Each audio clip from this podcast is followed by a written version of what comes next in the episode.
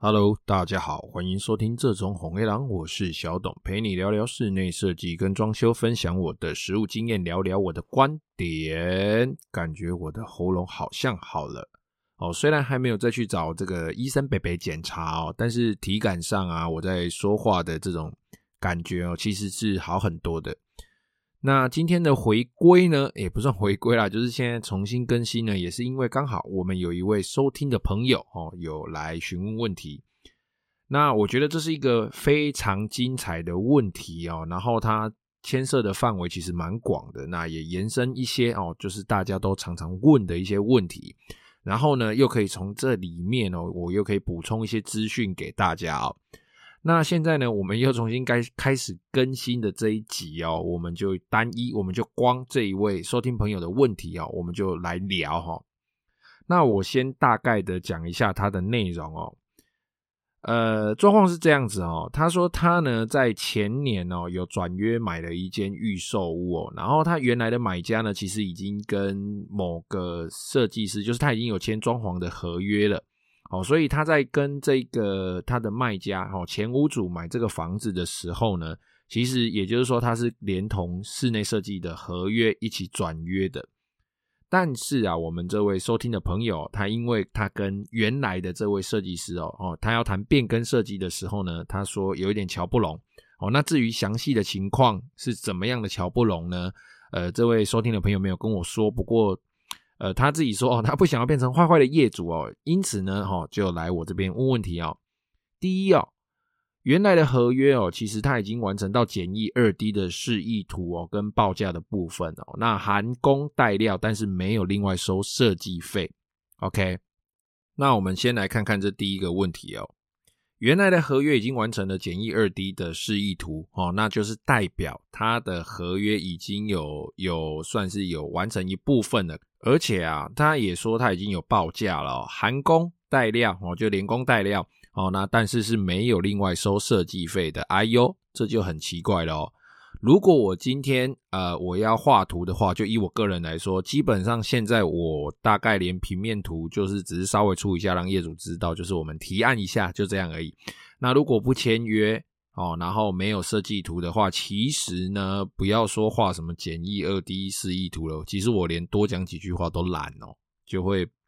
就会觉得呃我已经付出我的时间了哈，然后。呃，我就没有换到同等的报酬，因为这是属于设计哦，并不是属于施工哦，所以这个部分其实就本身就已经有一点怪怪的，怎么会是一个呃有画图，但是是没有没有收费的，而且已经有报价了哦。然后呢，我们就来看呃这个听众哦，我们这个听众他第二个第二个问题哦，他第二个想法哦。那这一间设计公司呢？哦，他们都是推新屋专案价哦。所谓新屋专案价，就是专案一口价啦，哈，上面沙巴、面能巴、面八五的和之类的这种哦。那它这个专案一口价呢，包含了天花板哦，然后有总总计三十尺的收纳哈，也就是说大约等于呃九百公分哦，大约等于九百公分，总计九百公分的收纳哦。然后次卧呢做木地板。哦，然后要有油漆，要有窗帘，然后一定会动到水电，那一定会搭配玻璃，然后有灯具，然后跟完工的清洁。但是呢，我们这位收听的朋友说呢，他说报价他看起来很简陋，木作都是几尺哦，然后灯具玻璃没有数量跟单位，但是是有说是什么砍灯哦，然后呢，柜体增加的功能呢都是标一式未标明内容哦，这部分我诶这句我比较看不懂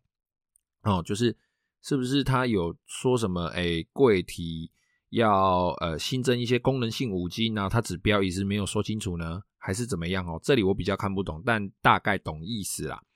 好，那再来就是油漆、木地板、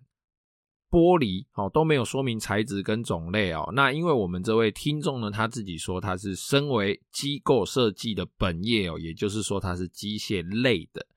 那我在学生时期，我刚好也是机械类的，就是我们会有制图啦，会有一些呃金属的加工啦，然后我们这些图面其实都会画得非常非常的精细哦，尺寸不怕不不怕重复标哦，只怕你标的不够清楚，甚至我们连所谓的公差哦，都会标上去啊，然后孔的位置啦，然后我们对于线条其实都是非常非常非常严谨的要求。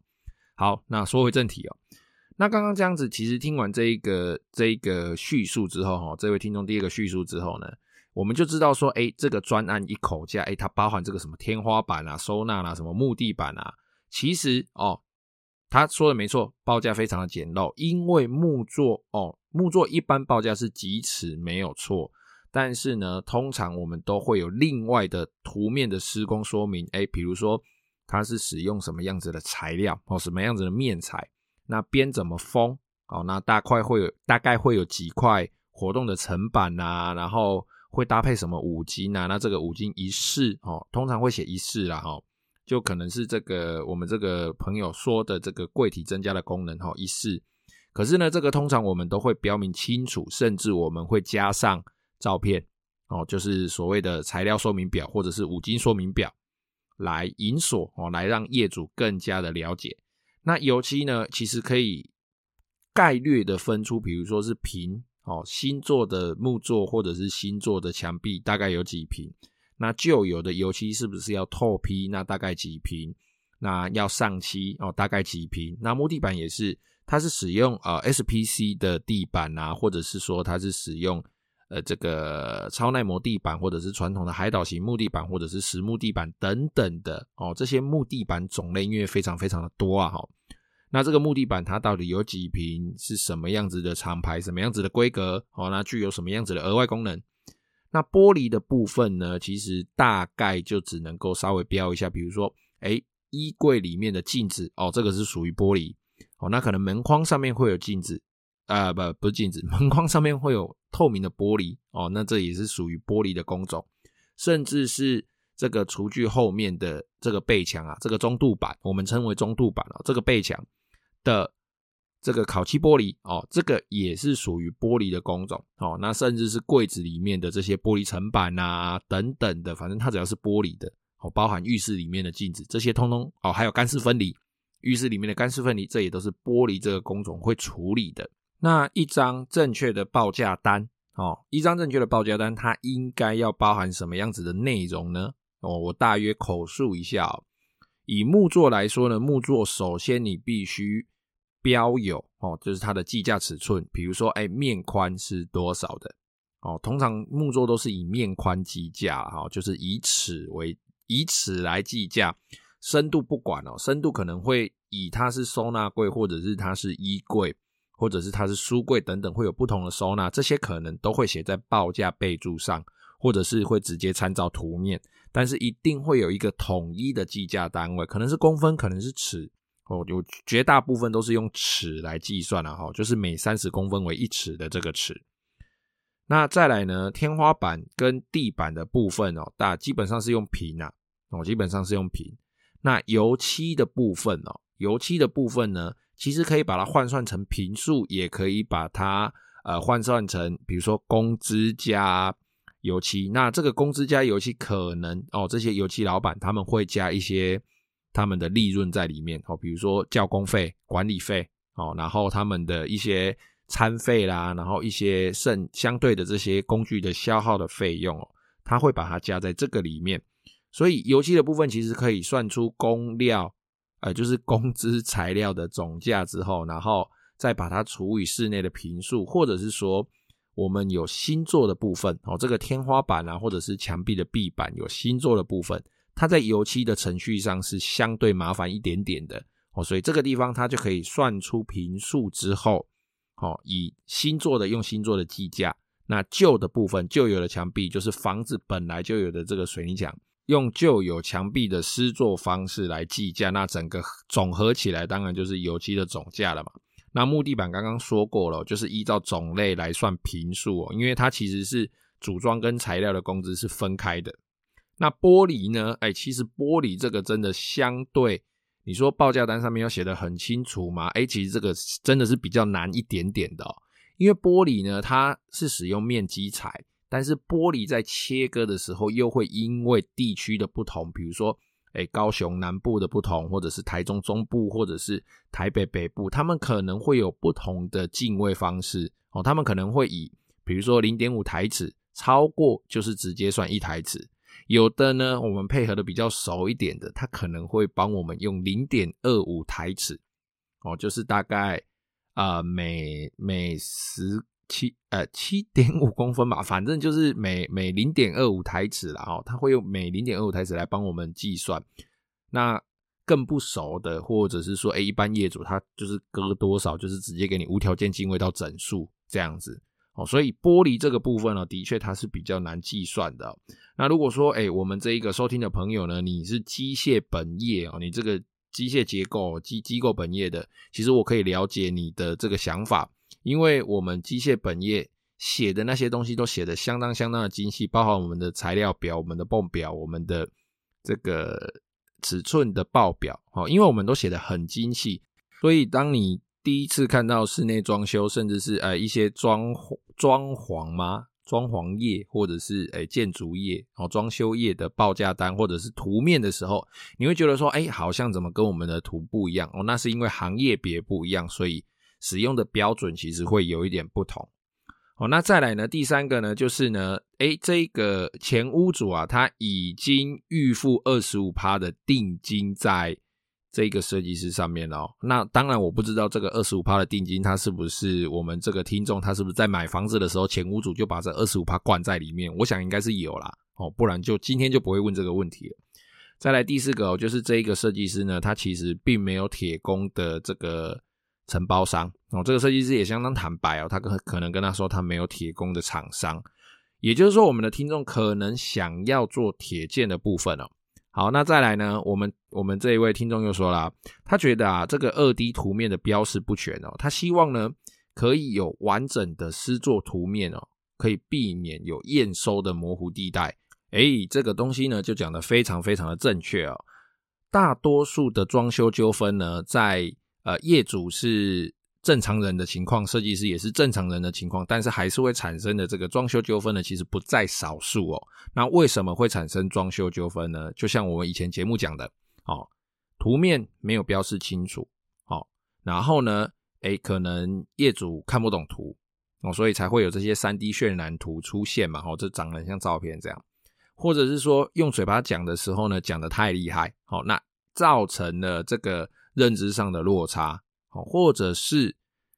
期待哦，就是我们的设计师也好，或者是业主也好，哦，可能我们在讲一个东西，我们在形容一个东西，形容一个柜子啦，形容一个五金啊，形容任何一个物件的时候，都只讲它好的，但是你没有告诉业主，哦，我们设计师，我们设计方没有告诉业主这个东西好是好，好是好没错啦，但是它出问题、出状况的时候，它最糟。会是什么样子？哦，它可能会产生什么样子的额外状况？诶，没有告诉业主，因此呢，就产生了心理上期待的落差。这个东西一做出来，垮掉啊，错塞靠腰开变了呢。哦，要最常出现的就是油漆的漆面，哦，这个颜色上面的落差。其实你要跟业主讲，哦，这个漆上去可能会有色差，哦，那可能我要买一小罐先回来预涂给你看。但是整个大面积之后，它可能会变深，可能会变浅。哦，这个是你设计师需要自己去呃执行的工作，你要让业主能够更清楚的了解。好，那尽量减少你们两个哦，就是业主跟设计师之间的这个认知上的落差。好，那使用一些比较特别的五金，或者是使用一些比较贵的材料啦，使用一些比较贵的物件啊，哎，这个东西贵，它好没错，但是不见得它贵就是一定它用的久耐用，然后你欧贝卡吞，你欧贝卡用。哦，就是随便用这样子乱抄它，它都不会坏，不是哦。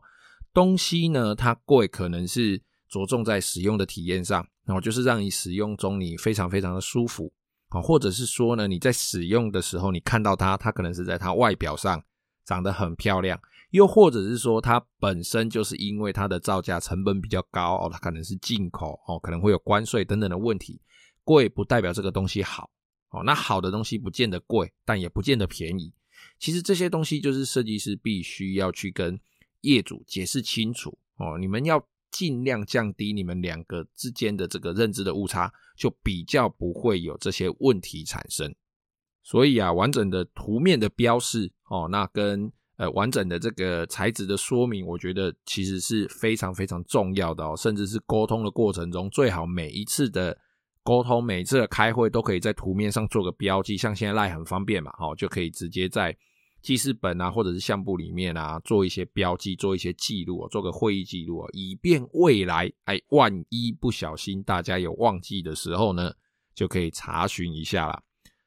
那再来啊，诶，我们这位听众讲的第二项哦，他觉得报价没有细项哦，那系统柜内部的材质啦、抽屉的数量哦都未知哦。虽然二 D 的示意图有，但是报价上面没有啊。通常这个时候呢，我们就会在报价单上面写，诶，请参照图面。那你就去数一下，诶，图面上有几个哦？我们就是直接对照图面啦，因为毕竟装修这个东西。我觉得它有一半是属于艺术，那艺术是什么呢？它就是抽象的，它就是比较难以用言语形容的。那如果说要用文字把这一个柜子形容得很清楚，诶，有可能需要打大概两千两千字的作文哦。所以当然遇到一些比较复杂的东西的时候呢，我们大部分就会写，诶，请参照图面哦。那再来啊，他说坎登啊的品牌跟数量也不知道，然后他希望呢可以给。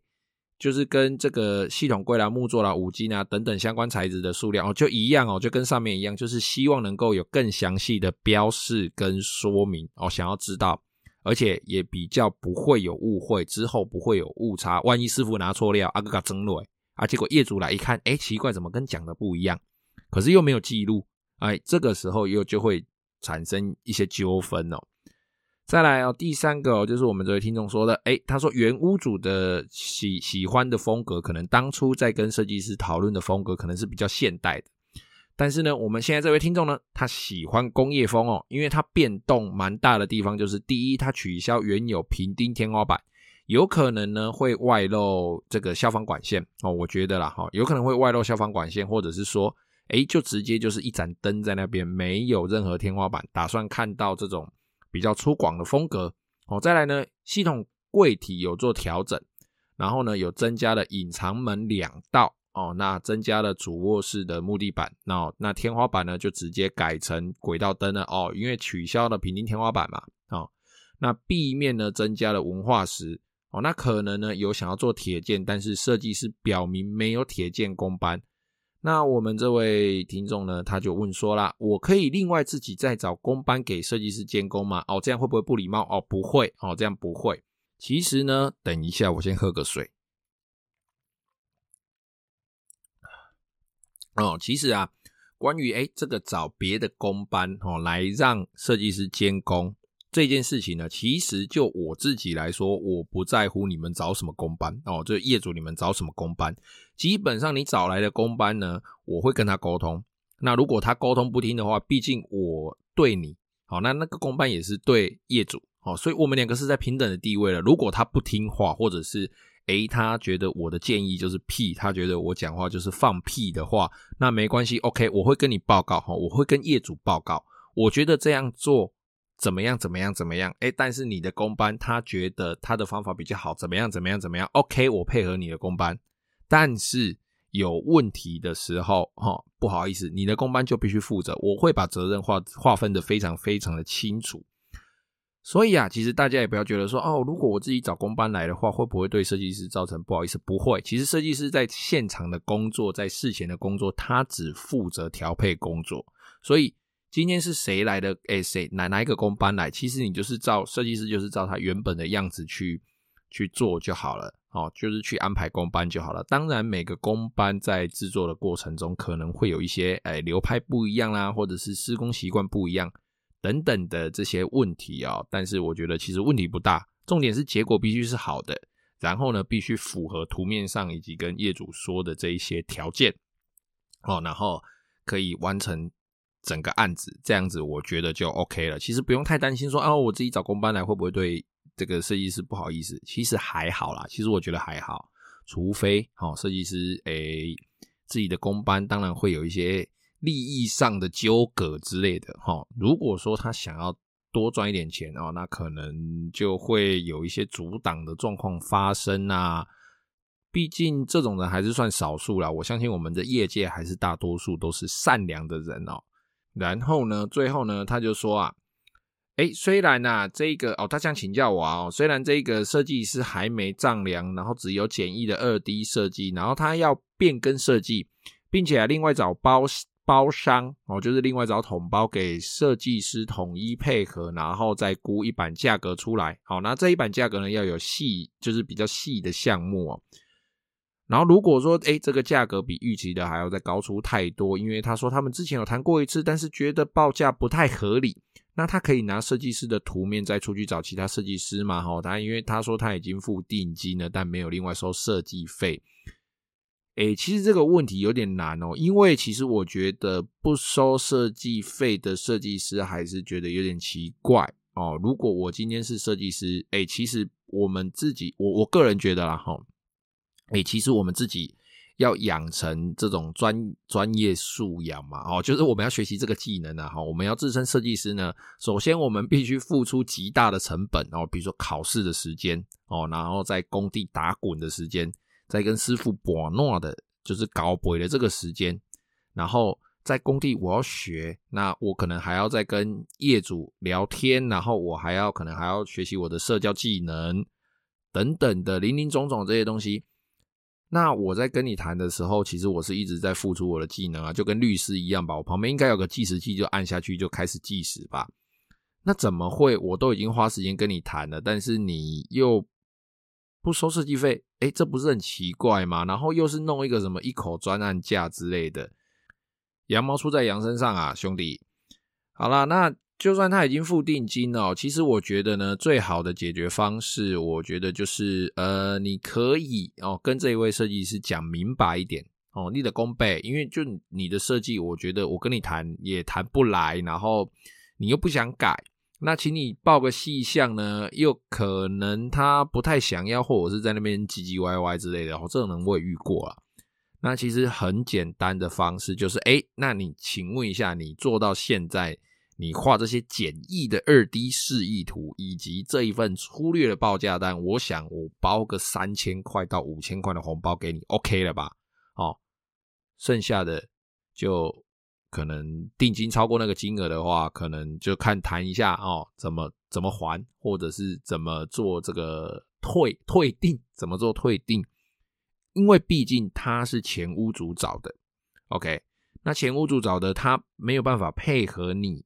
配合你来做你家的设计，那到最后做装修的时候还是你花钱啊，兄弟，你花了钱之后。做出来的设计可能不是你想要的，或者是这过程啊，就你花费了非常多的精神跟金钱，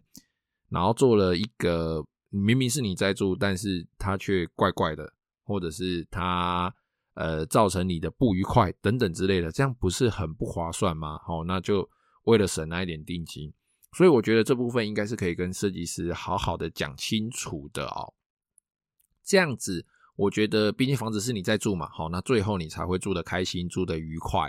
好，那我们接下来哦，就讲几个这里面其实可以蛮明显看到的一些问题哦。第一个哦，就是当然刚刚已经提到过很多次的，怎么会有画图，然后只收定金不收设计费哦，然后可能只是画的比较简单的哦。那这一个呢，我在猜它有可能是统包，哦，或者是说，诶，他只是一个。不是那么正统的设计师哦之类的哦，才所以才会做这种事情。我猜是统包啦哈，我个人不负责任猜测他是统包，才会所谓的连工带料，但是没有另外收设计费这个东西。其实设计费要收，如果你觉得你是设计师，你觉得你专业素养够，你觉得你能够给业主一个好的交代，你可以给业主一个好的服务，那你就是应该收，用力收，那这是你应该得的。那如果你是业主的话，哦，别人要付设计费之前。听看听哦，然后确定他的图面，确定他哦，目前可能有在施作的案场，或者是他过去的作品，或者是在谈吐之间哦，是不是流畅？那问他一些专业的问题，是是是不是干的吗？口技 是不是都能够对答如流哦？那我觉得这就非常非常的重要了。再来啊，除了没有收设计费之外，有这个专案一口价，什么包含天花板啊，什么收纳，什么木地板，blah blah blah blah 这些，哎，师傅的工资是固定的，材料最近只有涨价，没有没有就是没有降价。哦，那呃该做的都做的情况下，老板总是要有利润吧？哦，就是钱我都发给师傅啦，对吧？那五金也要钱啊，哦，那。这个油漆哦，这个工资也要钱啊。那木作的工具又多，这个工具的消耗也要啊。那这些东西既然都是固定的情况下，所谓的专案一口价真的是最便宜吗？吼，与我们以预算来讲，真的是最便宜吗？除非哦，他可能在这一栋大楼里面同时动六个暗场、四个暗场、十个暗场，不一定。好，这一位老板他同时都在这个大楼里面做，哎，那他可能可以给你比较便宜的价格，因为他人都在这边，工具都在这边，他可能只需要从四楼 A 栋四楼换到 B 栋十六楼。或者是从 B 栋十六楼再换到 B 栋三楼，哦，再再换到 C 栋十一楼、八楼之类的，哦，他只需要这样短时间的切换，他就可以很快速的完成他的案场，甚至可以两边互相支援，师傅调来调去，他可以节省他的成本，相对他当然可以给你好一点的价格，但是呢，除了这种情况之外，除非你同时有十间房子，然后你就是屋主。那你是屋主，你就找那个老板一次来装修你十间房间，他也可以给你专案一口价。不然就刚我上述讲的，师傅工资、材料的消耗，齁，那老板要赚的利润，这些东西都已经固定在那边了，怎么可能会有所谓的赚那一口价？可能会是最便宜的，那不是减少人力成本，就是减少材料成本嘛？不然他要赚什么呢？对不对？哦，好了，讲白一点，不是偷工就是减料嘛。哦，那不然就是这个东西，哎，它虽然是一口价，可实际上认真的去把它拆解之后，你真的有便宜到吗？哎，不见得哦，不见得哦。好，那再来就是报价很简陋的部分哦。其实大家要注意哦，报价单其实是要收，我觉得是要收费的，因为我们要写一份报价单，我们需要去核对图面的尺寸，核对图面的做法。核对图面、图面核对图面的五金，以及核对图面上的这个卡咯，就是现场的状况啊。好，我好进料，好退料，还是说，哎，我什么东西要先做，什么东西要后做？因为有一些，比如说，哎，客厅就这么大间，那我中间可能做一个书柜墙，哎，我书柜墙做下去，木工师傅没有办法在现场踩板子啦，那这个书柜墙是不是要最后才做？那他可能可以在外面的工厂预制，或者是可以，或者是不行之类的。哦，那这些东西其实都会影响到成本，影响到时间哦。那林林总总大概就是些啦哦。那我看一看时间，我居然哇，副根居然讲了哦，现在是二十七分诶，快快半个小时嘞。